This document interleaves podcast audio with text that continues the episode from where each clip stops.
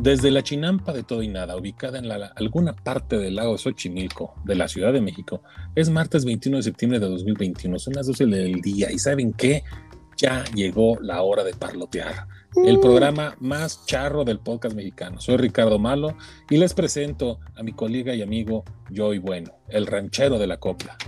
Hola, ¿cómo están? Escuchas, me da mucho gusto saludarles. Ya saben que nos encanta que nos sigan en las redes sociales. A mí me encuentran en Twitter como yo y Arju. ¿Y a ti? A mí como Hauter con H al principio, doble R al final. Y al programa, tanto en Twitter como en Instagram, como de Toina MX. Ya saben que nos pueden mandar en las redes sociales del programa, a, la que tenemos cada uno de nosotros, sus dudas, preguntas, comentarios, sugerencias, mentadas, etc., etc. Y cualquier conversación que quieran abrir, ahí estamos a su disposición. Oye, yo quiero mandar un saludo a Daniel Uribe. Fíjate que nos escribió a lo largo de la semana respecto al tema que tocamos la semana pasada de lo que fue eh, la prevención del suicidio. De hecho, nos hizo un par de recomendaciones, las cuales ya llevé a cabo. Ya subí tanto en Twitter como en Instagram el teléfono de la línea de la vida. Y bueno, pues este, tristemente él nos comentaba que pues tenía gente a quien este, pasarle con pues el contacto y este dijo no sean gachos este denle mayor difusión entonces este ya está publicado tanto en nuestro tweet en nuestro Twitter como en Instagram tanto este un post referente a cualquiera de las dos este a cualquiera de los contactos que da el gobierno federal para lo que es la línea que nos compartiste la semana pasada amigo. Qué bueno pues muchos saludos a, a Daniel Uribe y pues ya saben, todas esas personas que puedan sentir que, que, pues que ya no pueden más con algo, que tienen una carga y así, pues por favor eh, tienen las líneas que, que, se proporcionaron de las redes sociales, la que se les dio en el episodio pasado. Y acuérdense que con cualquier también hay muchas líneas locales de cada estado. Así es, así es, la que dimos es la federal, que bueno, al parecer pues este, tiene cobertura en todo el país y al final del día yo creo que la clave y lo recomendable siempre es buscar eh, pues no nada más ver, ¿no? Sino observar a la gente que está a nuestro lado y, ser un poquito más detallistas y fijarnos realmente en quién la está pasando mal, pues para tratar de ayudar. Claro, sí, sí, sí. Así que bueno, pues pasando temas un poquito más eh, movidones, eh, llegamos a lo que es el menú del día de hoy porque vamos a tener de aperitivo edulcorantes, Fray Tormenta. En plato fuerte, Viva México, campeones. Y de postre, Ava y Alex Intec. Hasta medio musical, fíjate. Sí, muy musical, ¿no? El menú muy rico, se ve sustancioso. Así que pues, si no tienes mayor inconveniente, comenzamos.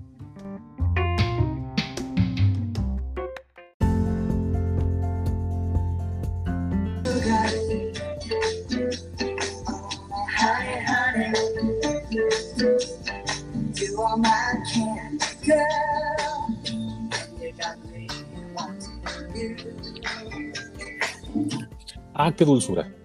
Qué dulzura. ¿Sabías que son siete cucharadas de azúcar la cantidad máxima que podemos consumir al día de acuerdo a los nutricionistas? Sí, es lo recomendable. Se me hace que para mí es muy poquito. Yo sí soy un poquito de cosas más dulces que saladas, creo. Entonces para mí sí, sí es así como muy poco y yo creo que para muchos mexicanos también y es por eso que muchas veces se ha recurrido a los edulcorantes, lo que conocemos como canderel en su tiempo, esplenda, stevia, todas estas sustancias que tienen como función endulzar, hacer que algo sepa dulce, pero con menos calorías que el azúcar. Entonces, bueno, estos tipos sustitutos que tenemos eh, siempre han, pues como que Siempre nos hemos preguntado, ¿son dañinos? ¿Nos darán cáncer? ¿Te lo has preguntado? No, yo no nomás me lo he preguntado, he investigado. Sé que, por ejemplo, ah, contienen una, una sustancia que se llama aspartame, que sí ayuda. Bueno, no, todos. No, no, contienen. El aspartame es uno de los edulcorantes. No todos la contienen porque no son. No todos lo per se, el aspartame es un. Aspartame o aspartamo es un edulcorante. Y fíjate que lo que dice la ciencia, eh, más o menos, eh, es, son tan dañinos o dan tanto cáncer o te pueden matar como dicen. Pues la respuesta es un poquito nebulosa, pero la conclusión es que no no son tan dañinos como los hemos considerado, no son tan satánicos. Eh, se hace mucho énfasis en que sintético, que todos, la mayoría son sintéticos, eh, no significa no saludable, simplemente es algo que no es natural, no, no es que te vaya a matar. Eh, tenemos la sacarina, la, la sucralosa, el azulfame, el aspartamo, son eh, intensamente dulces en pequeñas dosis. Entonces estos eh, edulcorantes los usan mucho en refrescos, porque pues vas a una cucharadita para que pueda quedar súper dulce. Entonces sirve mucho para refrescos y para chicles. Y el sorbitol y xilitol eh, son más voluminosos y lo usan mucho como pues no sé, para pasteles, cosas así, donde tienen que dar como ese volumen, ¿no? Eh, la stevia, de la que se está hablando, si es de origen natural, viene de, las hojas de una planta, es realmente el único que, se llama igual. Sepa que es la eh, stevia, es el único natural. Y realmente eh, se consideran un riesgo. Bueno, los, los edulcorantes están muy regulados y antes de que lo puedan meter en un, en un alimento, las empresas se tienen que verificar para ver si se pueden usar en ese alimento. La autoridad europea es la que de seguridad alimentaria es la que nos ha establecido cuál es la ingesta diaria aceptable de edulcorantes. Y los límites realmente son difíciles de superar. O sea, si realmente tú quisieras superar los límites que puedas de, consumir un edulcorante, tendrías que, pues no sé, por ejemplo, el aspartamo porque ha sido muy criticado, es el que mencionas que, puede ser. No, no, no, no tiene todavía las evidencias tan convincentes de que pueda ser malo, lo han satanizado, pero bueno, para que tú pudieras excederte eh, consumiendo aspartamo, tendrías que beber hasta 14 latas de algún refresco que lo contenga o eh, usar 40 cucharaditas de él en, pues, en tus bebidas, en lo que sea. O sea, tienes el límite de 14 latas o 40 cucharaditas de edulcorante. Ese sería como el límite. Y para los niños serían 4 latas o 13 cucharaditas. Así que realmente no es así tanto de que, bueno, ya me excedí. Pues sí te puedes exceder, pero pues si te tomas 14 latas. Yo la verdad es que no. Yo, la verdad no se lo daría a mis sobrinos. no, yo la verdad es que tampoco, ¿eh? yo, sí, yo, sí me, yo sí me quedo con eso. Digo, en niños dice que, o sea, tampoco es, dice que no es tan recomendado. Hay muchos anuncios acá en México, pero a ciencia cierta no hay evidencia de que le pueda pasar algo al niño. ¿Dónde sí, dónde no? Por ejemplo, niños menores de 3 años, no. O sea, ya niños que tienen un peso como de 23 kilos, o sea, ya grandecitos, sí. Menores de 3 años, no. Eh, ¿Por qué? Realmente no lo. Pues por el desarrollo, bla, bla, bla, pero tampoco se. Supongo que por ser sintético tiene un proceso de metabolismo más este, complicado y pues mientras que el niño sea más chico, pues va a ser más complicado metabolizarlo, ¿no? Yo, yo, yo me voy por ahí. No sé si. Pues sí, lo, que sí es que no, son tan, tan, ¿cómo se llama? Pues tan perjudiciales como se les ha hecho ver. O sea, sí se recomienda, los nutricionistas los recomiendan para la gente que está a dieta. Dicen, sí, pues sí lo puedes eh, tomar. Digo, también tenemos el, el clásico de dame mis tlacoyos con una coca light o una coca cero. Pues también es válido, ¿no? O sea, cada quien gasta las calorías donde las quiere gastar. Y si te gusta más por el sabor, o si te gusta más porque sientes que estás ingiriendo menos calorías, la, respuesta de los nutricionistas es sí, sí puedes consumir los edulcorantes, son saludables, pues no es la cosa más saludable del mundo, el azúcar natural tampoco lo es, pero sí es una muy buena alternativa. No, es que no existe el azúcar natural, es un derivado de la caña. Bueno, pero sale de algún de, la caña que es natural. Es un proceso mucho más natural, tienes toda la razón. Pues es natural, eh, como Digo, para, para la gente que hace el chiste esto de que hay la garnacha con con el refresco light, este, pues a lo mejor les parece simpático porque a lo mejor su visión de la vida nada más es la dieta, ¿no? Cosa que pues la dieta, por ejemplo, para un niño no es correcta, ¿no? Mejor hay que alimentarnos bien. Y en el caso de los que tenemos este, familiares este, con diabetes, este, pues es muy común, es muy común, o sea, todo Fíjate lo que, que también lo recomiendan azúcar. para la diabetes. Claro, No así como que super.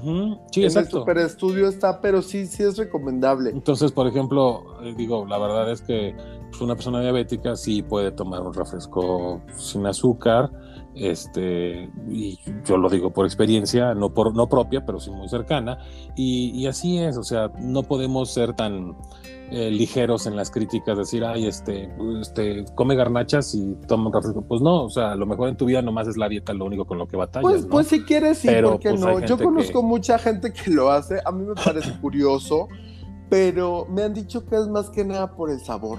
O sea, la verdad es que yo no soy fan de la coca, solo sí he probado la coca light o la cero, la que quieras, y la verdadera, y pues no, La la, verdad es que sí, sí, la, la original. la el sabor original original. vidrio.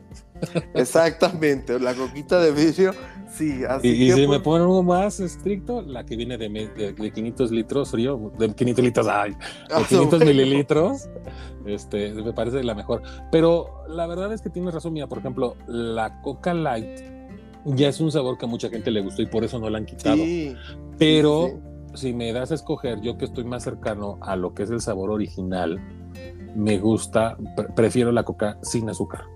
Porque hay dos, Ok. una es la Coca sin azúcar y otra es la Coca Light. Yo prefiero claro. el sabor de la Coca sin azúcar La que que la fue Coca coca Light. cero y se volvió coca sin azúcar. Exactamente, exactamente. Y, y cambió de nombre justamente también por la parte del endu- el, eh, endulcorante que utilizaban. Edulcorante, claro. Así es. Entonces, pues ahora sí que de la moda lo que te acomoda y lo que te sepa rico. Yo lo único que sí me atrevo a decir, porque no soy ninguna voz autorizada y de lo poco que he leído y de lo poco que sé, es que a, los niños no los meten en sus tonterías. Si ustedes quieren estar flacas o flacos y lo que quieran a todo dar en su cuerpo, ustedes háganlo. Pero a sus niños alimentenlos bien, sin tanta cochinada. Y un este, poquito de ejercicio también. pues, exacto, básicamente, quítenles el celular y pónganlos a hacer sentadillas, correr, el día, el, no sé, pónganlos a hacer actividad y este, y olvídense de estar este, a jugar, a jugar. dándoles mal los alimentos. Claro. ¿No? Ya Pero, cuando pues, estén sí. grandes, ya que ellos se, se merenen con lo que quieran, pero cuando estén chicos, por favor, se- que tengamos un poquito más de, de, de- de cerebro, ¿o no? ¿Te parece, amigo? Sí, claro. De los efectos, fíjate que los efectos secundarios que se mencionan que pueden tener los edulcorantes, que es porque la gente los ha eh, rechazado, los ha satanizado, algunos, no todos, hay muchos que son adictos a ellos, eh, son que supuestamente hace que tengas más hambre y que altera los niveles de azúcar en la sangre. Pero tampoco hay evidencia eh, convincente, contundente que pueda decir que es verdad. Y también que después de que ya estás como metido en ese mundo de los edulcorantes, ya la fruta y lo demás no te sabe porque se te... no sé qué tanto más. Tampoco hay pruebas de eso. O sea, tampoco es, es, es, es una verdad que se pueda tomar como te va a pasar. No, no te va a pasar. Puede ser, pues sí, a lo mejor psicológicamente, pero así algo que lo provoque tal cual como un efecto secundario, no. Y bueno, le queremos mandar un saludo a nuestro amigo Carlitos, que él es súper fan de la Coca Light o la sin azúcar, alguna de esas, y dice él que no es por dieta, sino por el sabor. Entonces de ahí nosotros sacamos eso, al menos yo le he dicho, esa cosa sabe a cáncer, me dice, no, es que no es por, no es por la dieta, es por el sabor. Bueno, Per- Hay per- gente- perspectiva es un amigo que le gusta la cerveza, este es cero, o sea que no, no creo que le guste la que se den- cerveza. para que se den, para que se den una idea de, de- Lo que sí, lo que sí es que él es de las personas que tengo como referencia, un par más que sí me han dicho, no es por las calorías, es por el sabor. La verdad es que a mí el sabor me parece espantoso, pero bueno, cada quien, ¿no? Cada quien ahí. Eh, yo prefiero la cero. Sí, no, no, yo prefiero la original, ni modo. Ah, no, sí, por supuesto, pero me, bueno, me refiero de las dos, prefiero la cero. La, Ah, la light casi no me gusta. Sí, pero, bueno, pues, en, en, otros, géneros. en otros temas de gustos de géneros y de, y de lucha Tormentas. y de tormentas, Cada quien trae su Eh, lucha. Exactamente. Tenemos esta historia muy simpática de Fray Tormenta. Fray Tormenta lo reconocen como el verdadero Nacho Libre. No sé, ¿viste alguna vez esta película de Nacho Libre? Muy buena, sí, claro. Ah, bueno, pues e, esta película de, Nacho Libre, que es un, un, ¿cómo se llama? Religioso, que se mete a las luchas para conseguir, pues, dinero.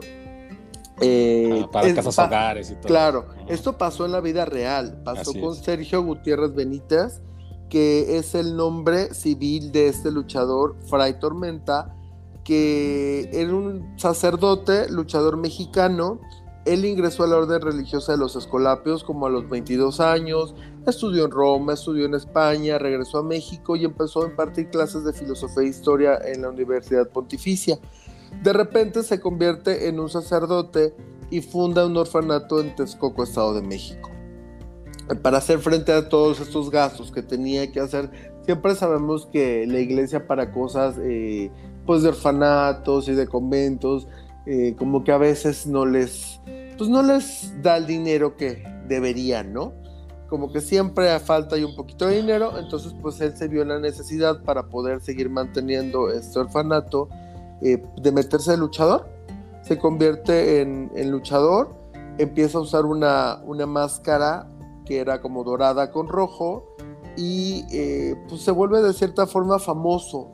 por lo general en las luchas, digo, no, no para los conocedores, hasta los que no son conocedores, siempre se escucha eso de máscara contra cabellera, porque parte de la apuesta es, bueno, si yo gano y tengo, eh, ¿cómo se llama? una máscara y tú tienes la cabellera, pues el perdedor, que sería de la cabellera, pues va a perder la cabellera.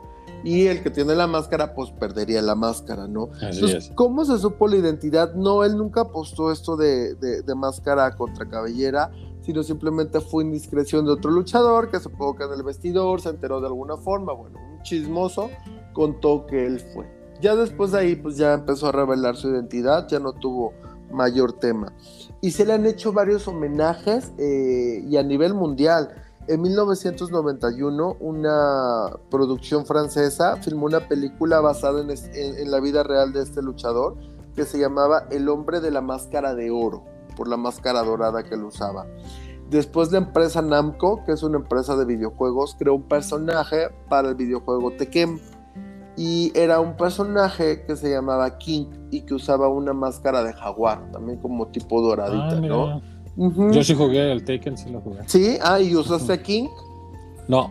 No, bueno, pero ahí está. Ahí está el personaje por si algún día lo quieren usar. Bueno, es inspirado o fue un homenaje a, este Fray Tormenta. Y eh, también Ecuador le hizo con un film que se llamó Un Titán en el Ring. Y bueno, el 2006, Nacho Libre, la, yo creo que el homenaje más conocido.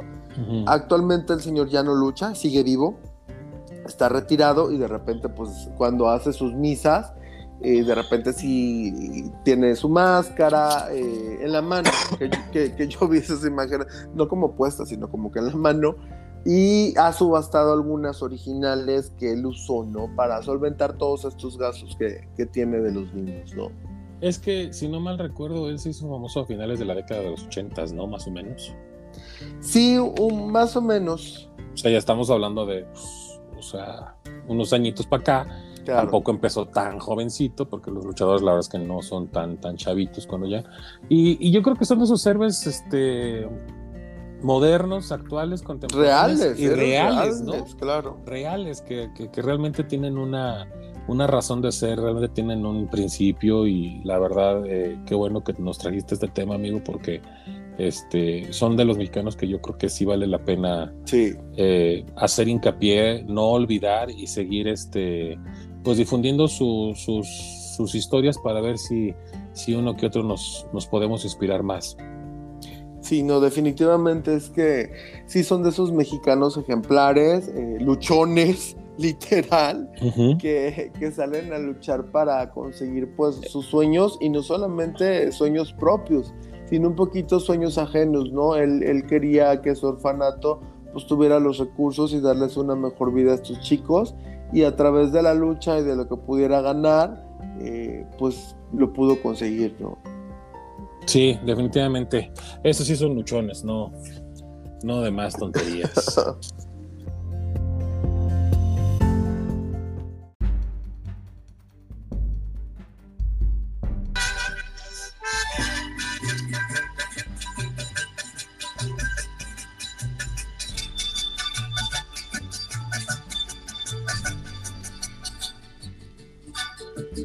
¿Y qué tal les fue de grito? ¿Gritaste, amigo?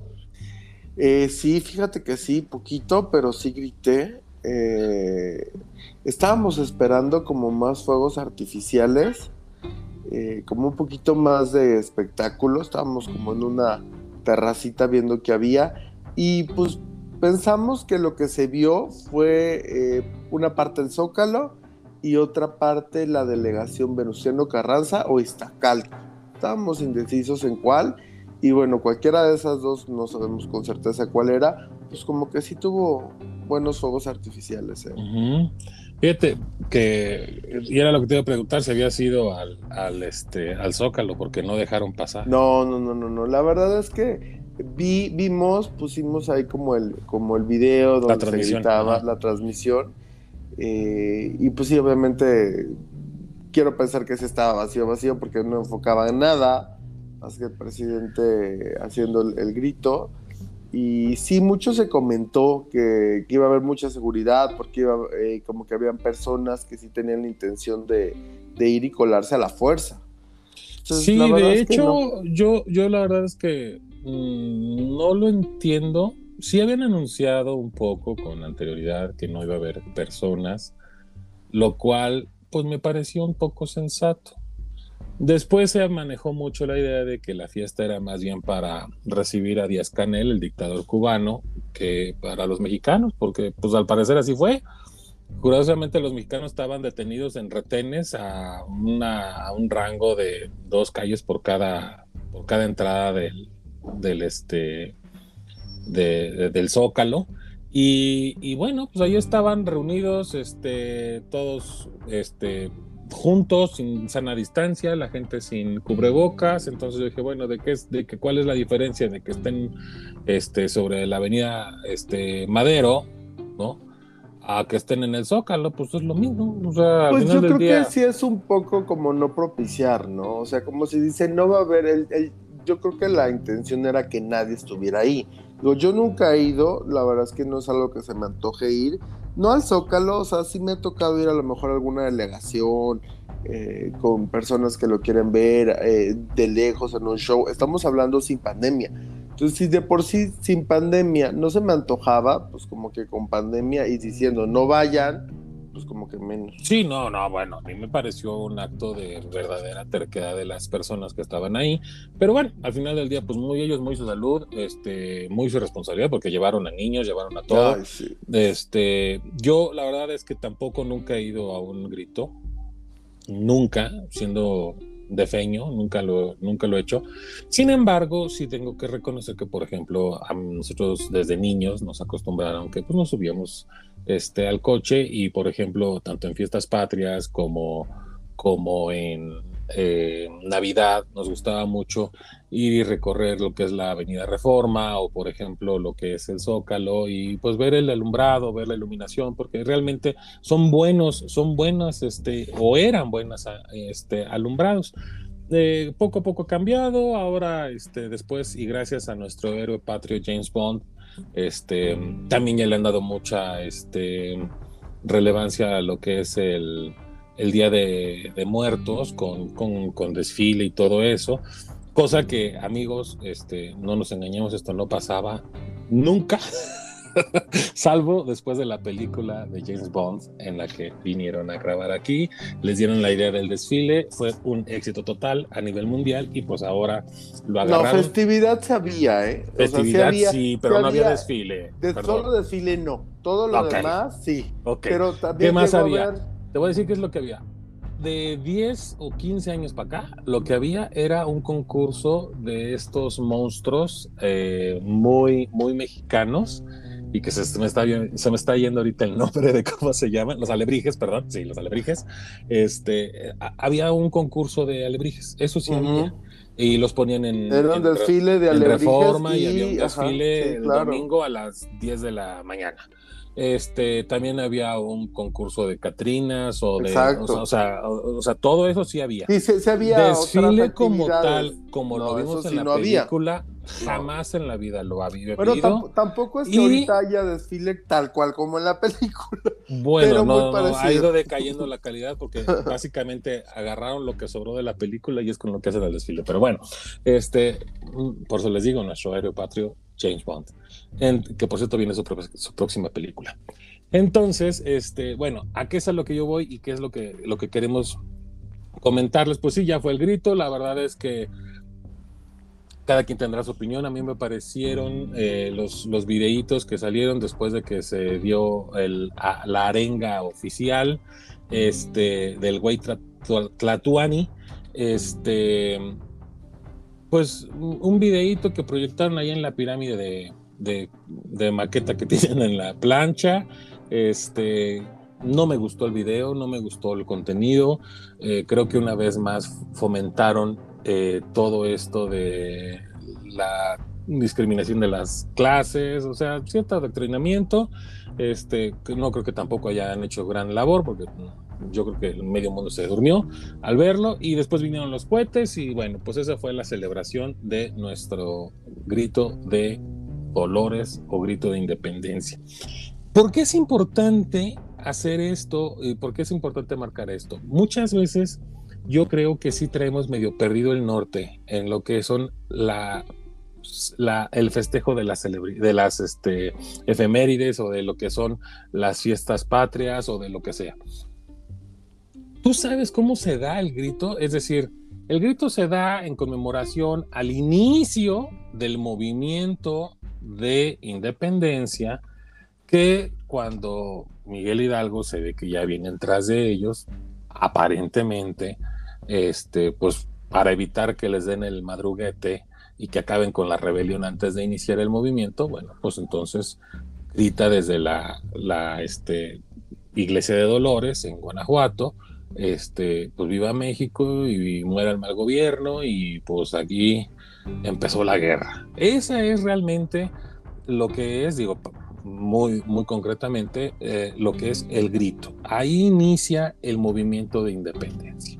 Esto se conmemora dando la fecha oficial del 15 de septiembre de 1810. Ahora, que quede bien claro, se dice por ahí que quien instituye esta festividad ya de manera formal y más cercana a lo que tenemos es Porfirio Díaz, que curiosamente cumplía años ese día.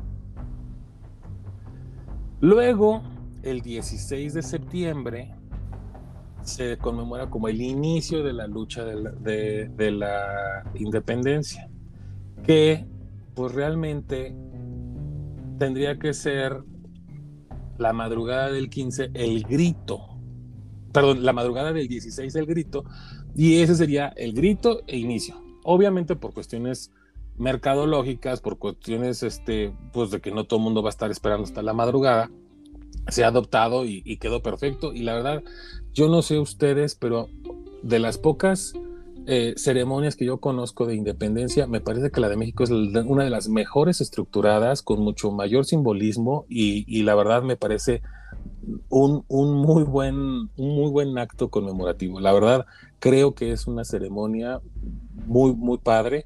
Eh, se, se, da, se ha prestado para muchas cosas, cada, cada presidente le pone pues, su feeling, su este su A mí fíjate que sí me, sí me, parece una, una ceremonia simple, una, una celebración, una conmemoración simple, pero efectiva. Me parece es que como esa, es la grandeza, como bonita. Ajá, o sea, sencillo lo hace grande, reunirte, claro. reunirte en alguna plaza, en alguna casa, donde quieras, eh, momentos previos o pues a la hora que quieras, pero que a las 11 tengas que dar como, como ese grito y esa celebración, ¿no? Y realmente es dar el grito, ¿no? Así se le llama comúnmente. Y bueno, también se le llama Noche Mexicana, que por cierto hay una, hay como un parte, un meme de burla que me da mucha risa, es simpático, es eh, ¿cómo, cómo puedes vivir una noche mexicana, vivir en México y que se haga de noche. Pero, no, pero más bien es, más bien es sí, porque vivir una noche con, mucho simbolismo mexicano. Claro, exactamente. Entonces, sí, porque muchos critican esta parte, ¿no? También hay detractores de, de la celebración que dicen, ay, si vamos a comer mexicano, o sea, pozole, vamos a vestirnos como mexicanos. pues lo que traes puesto es vestirte como mexicano, ¿no? Pero yo sí creo, al menos a mí sí me gusta como, eh, como marcar bien esos simbolismos, ¿no? O sea, eh, comerte el pozole, que se hagan las tostadas, que se hagan los platillos realmente mexicanos, eh, pues a lo mejor vestirte así como las mujeres como China Poblana, a lo mejor los hombres si quieren vestirse como Jorge Negrete o Pedro Infante, pero al final de cuentas es, es, una noche en donde estamos pues como que, pues al menos para mí, yo así lo interpreto, estamos como celebrando eh, pues lo que representa México para cada uno, ¿no? Y que cada quien lo pueda ver como, como mejor le parezca. Sí, eh, considerando que México es un país muy vasto en cuestión de, multicultura, ¿por qué? Porque pues, tenemos una chavarra tamaulipeca, por ejemplo, o tenemos una guayabera yucateca, o tenemos, este, eh, no sé, eh, una marimba veracruzana con un ¿Tú te has vestido de alguna cosa para alguna festividad? No, normalmente lo más que llega a pasar es que pues en el restaurante, ya sabes, no falta que te den el sombrerito que pareces más Clint Eastwood que este, bueno, en mi caso, ¿no?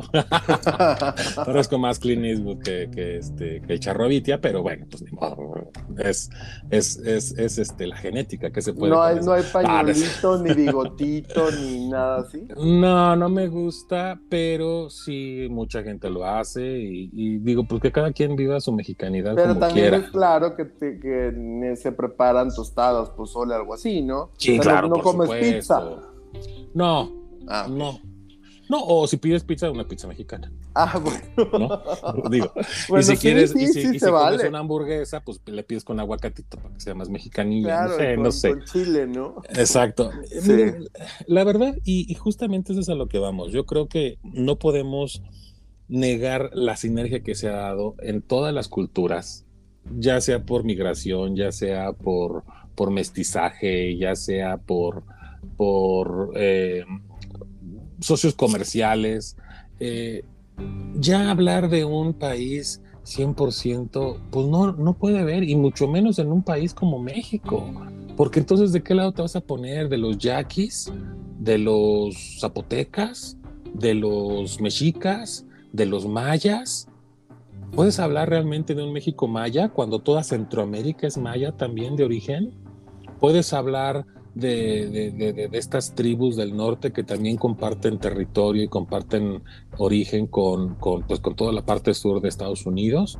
No, México es grande por su mezcla, por su, por su desarrollo en conjunto con distintas eh, razas, con distintas migraciones que ha vivido. No hay que olvidar que a principios del siglo pasado hubo una migración de españoles, hubo una migración de, de judíos muy importante. Entonces, México es multicultural, multirracial y, yo creo que eso es lo que debemos de aprender a, convivir, de aprender a respetarnos, de, no aventarnos, como lo decía en días pasados, en, el episodio pasado, no aventarnos con la bandera lo tonto. México es grande por eso, porque somos muchos y porque somos de distintos orígenes. Ahora bien, ¿por qué bien importante esto?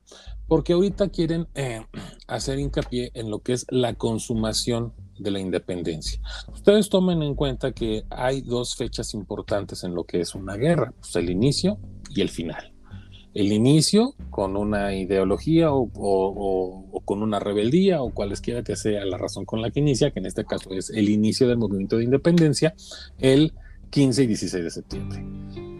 Una vez que pasa esta guerra y una vez que termina esta guerra, viene lo que es, en, en nuestro caso, la consumación de la independencia. Es decir, si México hubiera perdido, pues no sería independiente.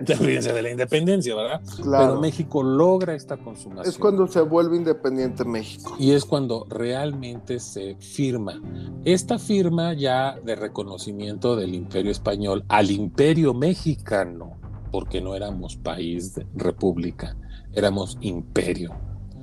Y se da bajo la tutela de Agustín de Turbide, el cual realmente yo creo que ha sido fustigado con la historia y ha sido puesto como parte de traidor y malo, pero realmente no, realmente no, y lo dicen los historiadores. Es más logro de Iturbide que de mismo Guerrero, Vicente Guerrero. Lo que pasa es que eh, Agustín Iturbide, por su cercanía con la iglesia, eh, al final del día Álvaro, Álvaro Obregón, después ya en la revolución, decide prácticamente borrarlo de la historia como era y, pasarlo completamente al, al, otro bando, ¿no? al bando contrario. Pero no, realmente quien, quien hace toda la, eh, este tejido político y este tejido eh, militar bélico, porque pues él habla ya de decir, a ver, somos mexicanos, olvidémonos del, del, trigrante y olvidémonos del ejército imperial y somos el ejército mexicano. Y somos mexicanos y, pues él negocia tanto con los españoles como con, con, la corona española como con, como con Guerrero, es decir, ya vamos a pararle, somos mexicanos y de aquí borrón y cuenta nueva. Esto es lo que se logra y dicen los que dicen que saben que aunque se le adjudica el 27 de eh, septiembre, eh, la fecha realmente es el 28 de septiembre donde ya se inicia como país mexicano y eventualmente eh, la firma de, la independencia, por decirlo de alguna manera, se da este, días subsecuentes. ¿Qué días no saben a ciencia cierta, pero, pero es el, se, le acredita el 27 de septiembre? Entonces, pues aquí hay dos fechas, porque luego decían, es que ¿por qué con Calderón se celebró los 200 años? Y es que ¿por qué ahora quieren otra vez decir de los 200 años? Bueno, pues con Calderón se celebró 200 años de el, del inicio del movimiento de independencia. Ahora bien, lo que también se dice muchas personas es, pues es que una vez que tú ya decides independizarte y que logras tu independencia eventualmente, en este caso 10 años después, pues verdaderamente estamos hablando de que empieza a nacer la nación con ese momento en el que tú decidiste gritar que tú quieres ser independiente. Es lo que dicen algunos. Otros dicen, bueno, es que legalmente, hasta que el imperio español no reconoce a México como país, no somos este, no somos país.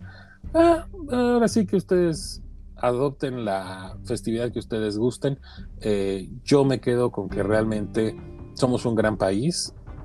Sí, ya tenemos entre 200 y 210 años, dependiendo de la acepción que ustedes quieran tomar como inicio de, de nación y pues yo creo que la mejor manera que podemos hacerlo es este siendo buenos mexicanos, ¿no crees? Claro que sí. Básicamente es eh, celebrar como, como uno decida, de la forma que uno quiere expresar el ser mexicano, y pues la verdad es como un viva México, viva México para cada quien. Así es. Y, como buenos mexicanos, pues acerquémonos una botella de tequila.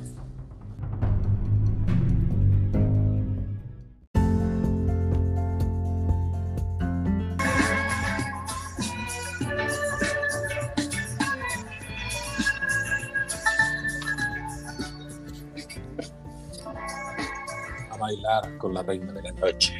A bailar con Ava. ¿Sabías que Ava acaba de lanzar unas nuevas canciones y que como que mucha gente está emocionada por el regreso? No solo aquellos fanáticos de, de antaño, sino como que las nuevas generaciones. Fíjate que no, no lo sabía como tal, nada más que me queda la duda. ¿No tendrán que ver, por ejemplo, con las canciones que lanzaron en, en este Mamma Mía 2? Sí, fíjate que eh, ha, habido mucha influencia eh, pues de todas estas cuestiones de cómo las nuevas generaciones han ido conociendo a ABBA, porque claramente pues no, no les tocó en concierto, eh, no saben tanto, no los vieron en, vivo, no, no, tuvieron como ese apogeo, pero fíjate que muchos piensan que ABBA es de los pocos artistas que tienen música que es verdaderamente atemporal que permanece fresca, que permanece brillante, que permanece activa 40 o 50 años después de que se haya grabado, ¿no? Y es de esos artistas que, que se quedan y que sus canciones van a estar siempre. Ahorita está de nuevo como pues siempre mm, no diría que está un poco más de moda, aunque sí, porque ha sido constante desde la película, desde la obra de teatro. Desde antes con Ava Teens. Exactamente, o sea, siempre, siempre ha dado de qué hablar eh, en algún momento, pero ahorita un poco más, sobre todo porque hizo algo que pues que las nuevas generaciones se quedaron wow, ¿no? Hicieron su cuenta de TikTok, que está súper de moda TikTok, eh, y, y, esto fue para anticipar el lanzamiento de su nuevo material, que ya tienen canciones inéditas. ¿Y ellos sí hacen coreografías o como nosotros? Eh, pues no sé si vayan a hacer coreografías. Lo que se subió fue un video donde se tocaba una pista en piano instrumental de una de las nuevas canciones. Y ah, esta cuenta acumuló un millón de seguidores en menos de cinco días. Es un millón de seguidores que a veces no los tenemos. Y, Hay días que no nos escuchan, ¿cierto? Y, los nueve videos que subieron eh, tienen 30 millones de vistas. Entonces digo, y obviamente el número va a ir, aumentando. Eh, entonces estas nuevas generaciones fue descubriendo a, la banda en las redes sociales, por ejemplo en, TikTok, hubo un challenge que se llamó Dancing Queen Challenge, como la canción que, escuchamos, exactamente, y tuvo más de 160 millones de visitas en 2021 a principios. Entonces, bueno, la música de ABBA por los papás, por lo que sea, por el TikTok, por algunos programas, que siempre la han puesto o la han representado, pues. Madonna. pues sí, un poco sí, esos samples que, se echó. claro. Claro. Entonces sí, la verdad es que ABBA es de los grupos que muchos opinan que pues la van a conocer todo el mundo, ¿no? Cuando muchos otros conocieron a ABBA por sus padres, por las películas o por algún eh, montaje teatral, pues muchos otros los pudieron haber conocido por este challenge, por Madonna, porque hubo esa controversia de que si se robó o no se robó parte del tema. Y también las películas, las películas de Mamma Mía, como mencionabas, entre las dos. La obra de teatro. Recaudaron más de mil millones en taquilla. ¿Tuviste las dos? No, la verdad es que no vi ninguna.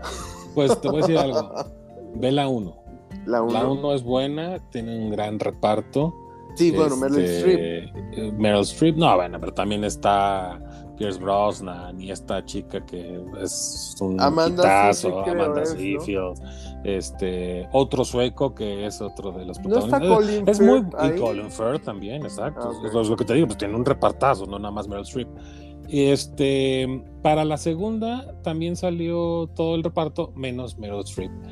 Eh, llegó Andy García y Cher y la verdad este me quedó mucho de ver. No me gustó. Híjole, qué mala pata. Perdón, pero hay que decir las cosas como son. Hay a veces que yo sí te recomendaría ver Mamá Mía, sobre todo, por ejemplo, yo sí fui un niño que conoció a Ava por su madre, a mi mamá le encanta y este y me encantaba, ¿no? Este llegaron a Batins y dices, ah, mira, qué, qué, qué, qué refresh, ¿no? Qué, qué La verdad es que yo siento que Avatins uh, no tuvo el éxito esperado. Yo creo que sí, porque sacaron como seis o siete discos y realmente, Ava claro, por supuesto. Y realmente, eh, a mí, como, como conocedor de la música de Ava, no me parecieron ni malos los arreglos. Sí tenían detrás a este Borgeus, o cómo se llama, el, el, compositor original.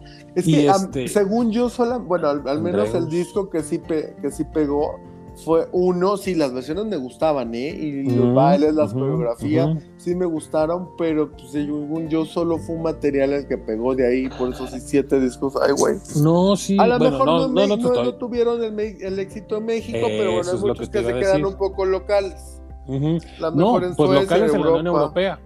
Exacto.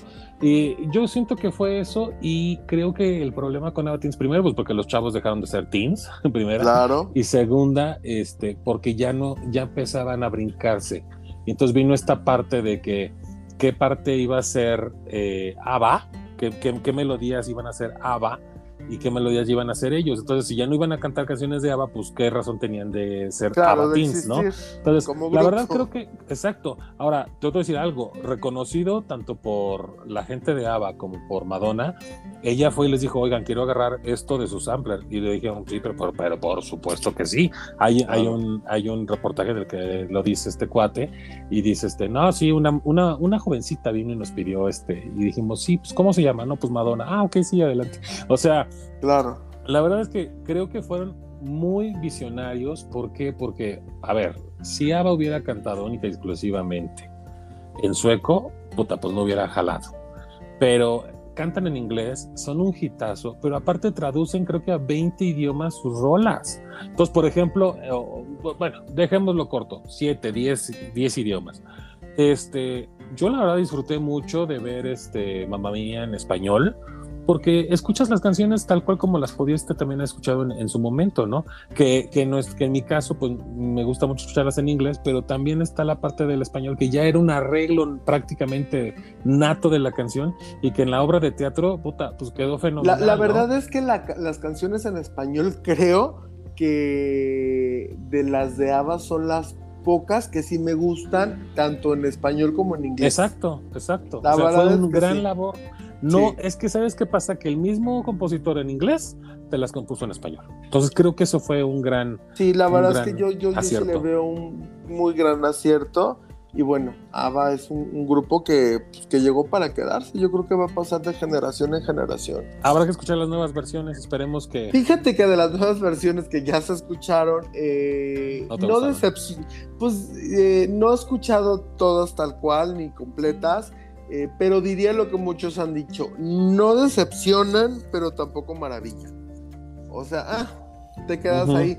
Pero bueno, me parece un buen, eh, digo, con, sin nuevas eh, canciones, de todos modos, Ava podría haber despuntado, podría haber hecho sus TikToks. Yo creo que fue una, pues fue una buena estrategia. Vamos a sacar un material nuevo y vamos a, empezar a a incursionar en las redes sociales, pero aún sin las nuevas melodías, pues con las viejas que ya tenemos, clásicas que ya sabemos, pues lo podrían haber logrado, ¿no? Tienen eh, más de 17 millones de oyentes mensuales en Spotify, así que realmente un nuevo material no lo necesitaban, pero pues lo quisieron hacer y se agradece. No, es que estos cuates desde jingles manejan. Sí. Son, son genios musicales. La verdad es que sí. Y hablando de genios musicales, y de jingles.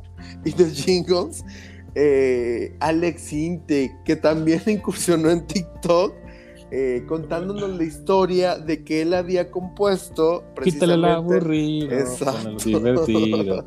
es mucho tomate. Algo así, ¿no? ¿Quién no cantó esa canción? Sí, claro, la costeña. No, la, graba, la, la, grabó en el cerebro, el hijo de la fregada. Claro, después, qué buen, qué buen jingle. Hay que hablar ahí con los ejecutivos de la costeña para que nos pasen la lanita que prometieron. Pero bueno, sí, aparte de, de la salsa capsup y de la canción Alex incursionó en TikTok, así como Ava, solamente que a él no le fue tan bien como esperaba y, tan bien como le fue a Ava, porque a la gente no le gustó. No le gustó. Eh, pues la verdad es que yo vi el video. ¿Tú viste ese video donde él entra y dice yo compuse la canción y la canta? Tú, tú, me, tú me, lo pasaste, amigo, pero la verdad yo te voy a decir algo. Hay que aclarar algo. A la gente, mm, a la gente nos pareció bien. A mí en particular me sorprendió que él haya compuesto el jingle. Sí, a mí pero a los que no les gustó fue a los Centennials que están con él que porque él ha hablado mal del reggaetón y la traen contra él porque la verdad es que el, el perro intenso les duele en el corazón.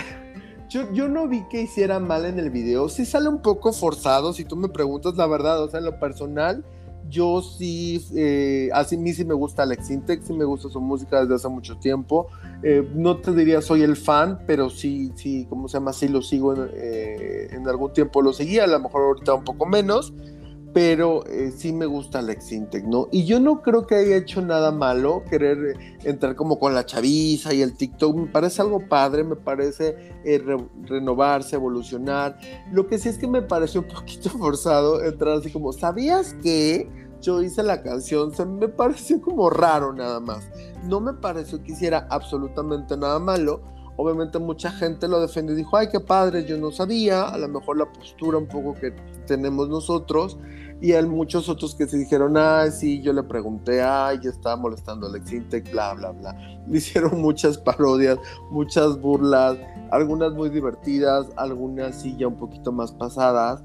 Y la verdad es que Alex Intec en las, pues en los últimos años sí ha venido de una carrera pues padre, donde era como el chavo buena onda, luego el tío buena onda, ya un poquito por la edad pero sí empezó a tener controversias. O sea, él, fue embajador de UNICEF mm. eh, y de los primeros altercados que tuvo fue con un chico que puso en Twitter eh, que, qué música Godín me recomiendan para trabajar. Y puso varias opciones, no me acuerdo eh, de las otras, pero entre ellas estaba Alex Intec. Y Alex Intec salió y empezó a decir y bla, bla, empezó a despotricar. Eh, contra este chico, entonces empezaron como a agarrar ahí un poco del chongo en Twitter y la UNICEF dijo, pues no, no queremos esto como de embajador, él dijo que no, que él defendía, que si no sé qué, que a los niños, que porque les, a todo el mundo le gusta el reggaetón y bla, bla, bla, ¿no? Entonces empezó a despoticar contra el chico que llamaba a su música música Godín y contra el reggaetón. Salió diciendo que ese reggaetón era para simios, que si no te hacía pensar, no, no, bueno, dijo un chorro de cosas contra el reggaetón. Luego tuvo un escándalo ahí de que se había acosado a un niño inglés eh, entonces tuvo ahí como varias cositas que fue como cayendo un poquito de la gracia de, estas nuevas generaciones y también a lo mejor de, antiguas.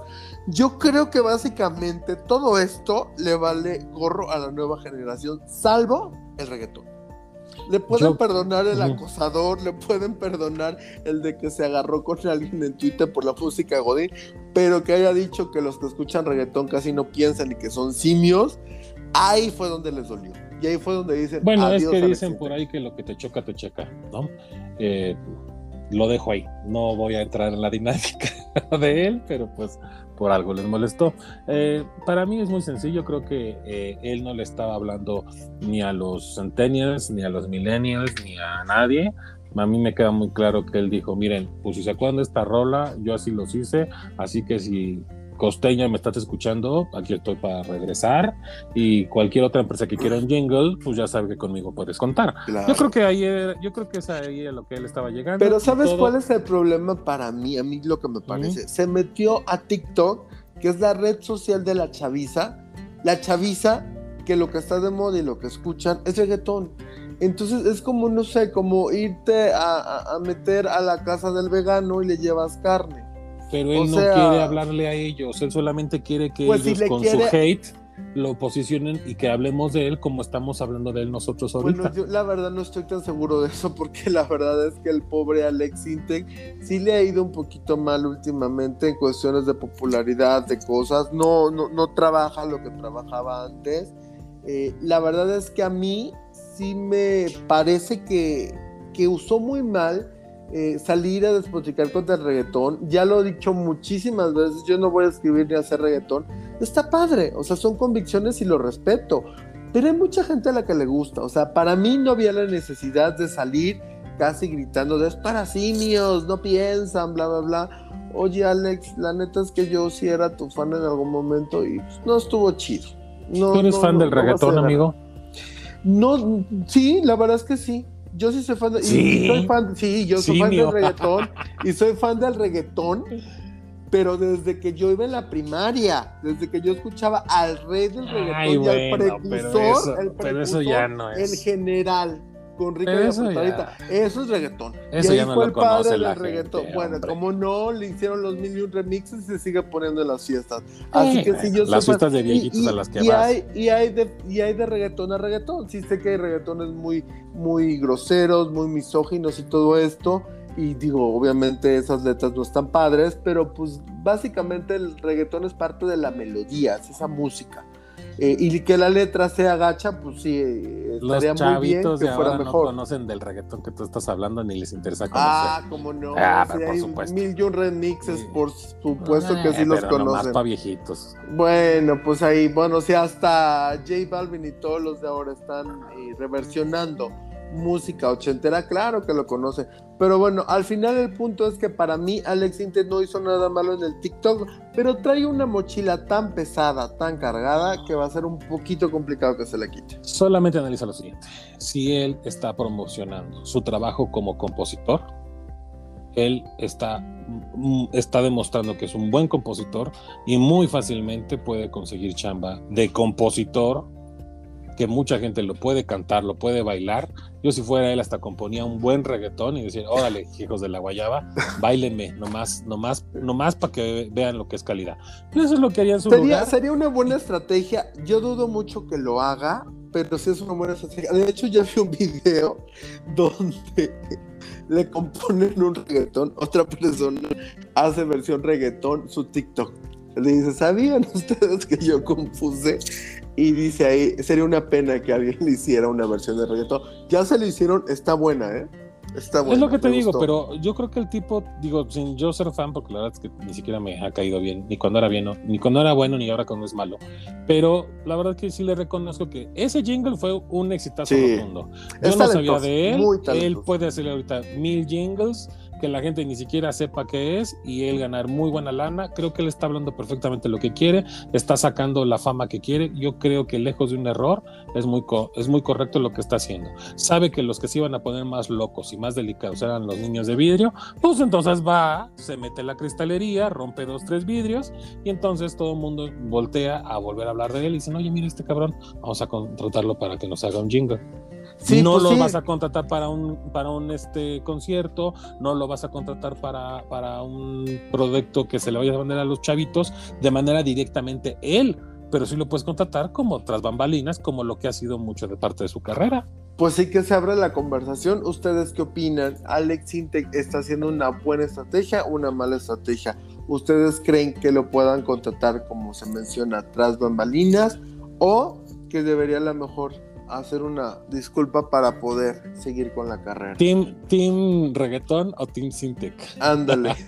o, o, o, Team este, La Costeña. Ah. O Team La Costeña. Mándenos ahí sus mensajitos, ya saben, en las redes sociales eh, pues, y abramos la conversación. Únanse.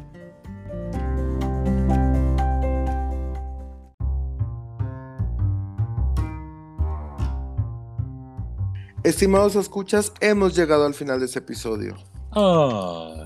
Ni modo, todo lo bueno tiene que acabar y como cada semana hemos terminado, pero ya saben que los esperamos siempre el próximo martes.